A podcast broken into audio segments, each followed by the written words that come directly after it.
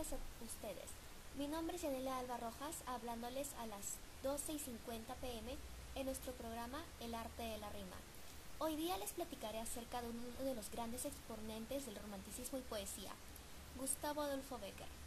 Originario de Sevilla, en España, Becker nació el 17 de febrero de 1836, siendo su padre un célebre pintor del costumbrismo sevillano, quien dejó huérfano a Adolfo a los 5 años, junto a su hermano.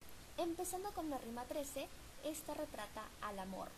La actitud del hablante lírico es apostrófica por evidenciarse el uso de pronombres como tú, que retrata a un tú ficticio al que el hablante lírico se dirige. Las características que podremos mencionar acerca de sus estrofas y versos son que sus dos estrofas tienen cuatro versos de arte menor y arte mayor. Y en los elementos del postromanticismo identificados en las rimas es que se evidencia el interés por el cantar popular, un lenguaje breve y sencillo. En Tu pupila es azul y cuando ríes su claridad suave me recuerda y en Se me figuran vemos el uso del léxico por el pronombre personal me para expresar la subjetividad del hablante lírico, mientras que en los rasgos propios del estilo del autor en figuras literarias que contribuyeron a lograr un sentido en esta rima están su claridad suave me recuerda al trémulo fulgor de la mañana, el cual es un símil y epíteto mediante el, cual el hablante lírico enamorado caracteriza los ojos azules de su amada, lo cual propicia que él vea a esta mujer como el ángel de su vida o su verdadera plenitud, esencia de uno de los temas de la clasificación que propusieron los amigos de Becker, el amor del poeta con la mujer. Todo esto se relaciona con el impuesto sobre las figuras celestiales, ojos claros azules, hábitos blancos, suavidad y delicadeza. Asimismo, en Se me figuran gotas de rocío sobre una violeta, un símil, vemos el uso del pronombre en primera persona, el uso del léxico para reflejar la subjetividad y el uso de la naturaleza. No obstante, no se presencian emociones extremas, sino de una tristeza tranquila y calmada, hasta silenciosa, pues la amada llora, pero a la vez se le atribuye belleza a la manera de expresar su llanto con la flor. Y de esto, además, vemos la forma en la que se expresan los más dolorosos sentimientos en un tono de baja intensidad, lo cual aprendió Becker. En la rima 16 se retrata el enamoramiento. La actitud del hablante lírico es carmínica y apostrófica. Y en la estructura de los versos y estrofas vemos que tiene tres estrofas en total, de las cuales las dos primeras tienen seis versos, finalizando en uno más corto que los demás, y la tercera estrofa posee cinco versos. Los elementos del posromanticismo identificados son la exaltación del yo. Este se presencia con gran claridad al final de cada una de las estrofas, y esto solo conecta el poema con la esencia del intimismo del hablante lírico.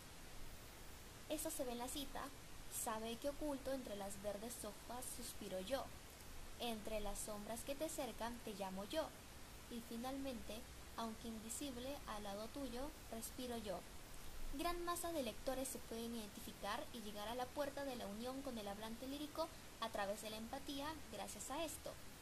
Y en los rasgos propios del estilo del autor, con las figuras literarias, vemos que se hace uso del epíteto como azules campanillas, que evidencia el uso de la naturaleza, y vago rumor que le otorga estética o belleza al poema más que si lo escribiéramos al revés como es tan común. Está el hiperbatón, oculto entre las verdes hojas suspiro yo, con el que el hablante lírico se expresa en paz a la naturaleza, y esto a la vez se relaciona con la etapa en la que la mujer es lo que más se ama y valora, pues evidentemente esconderse tras las hojas de un arbusto planta para no exponer ante la persona de la que se está enamorado, es una señal de los nervios, admiración y euforia que te causa su belleza y los sentimientos que le tienes.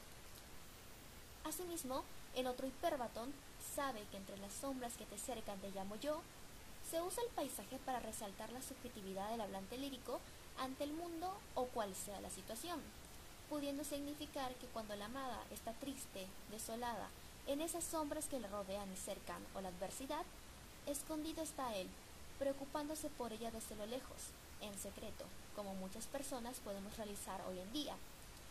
Finalmente, se mezclan mucho los versos cortos con otros versos largos, lo cual se visualiza en las tres estrofas del poema, pero se ve con más claridad en la última. Y eso ha sido todo por hoy. Muchas gracias por asistir a este conversatorio pequeño. Nos vemos a la próxima. Adiós. y se dedicaba a los artículos literarios, la redacción en un periódico llamado El Contemporáneo, y allí fue donde escribió gran parte de sus leyendas y cartas desde Micelte, hallo curioso pero a la vez justificado, la idea del infortunio que, así como su familia, tuvo Becker. Además de sufrir de la sífilis retratada como una tuberculosis, una desgracia para la época a los ojos de todos, vivió tan solo 34 años como sus propios familiares cercanos. Personalmente,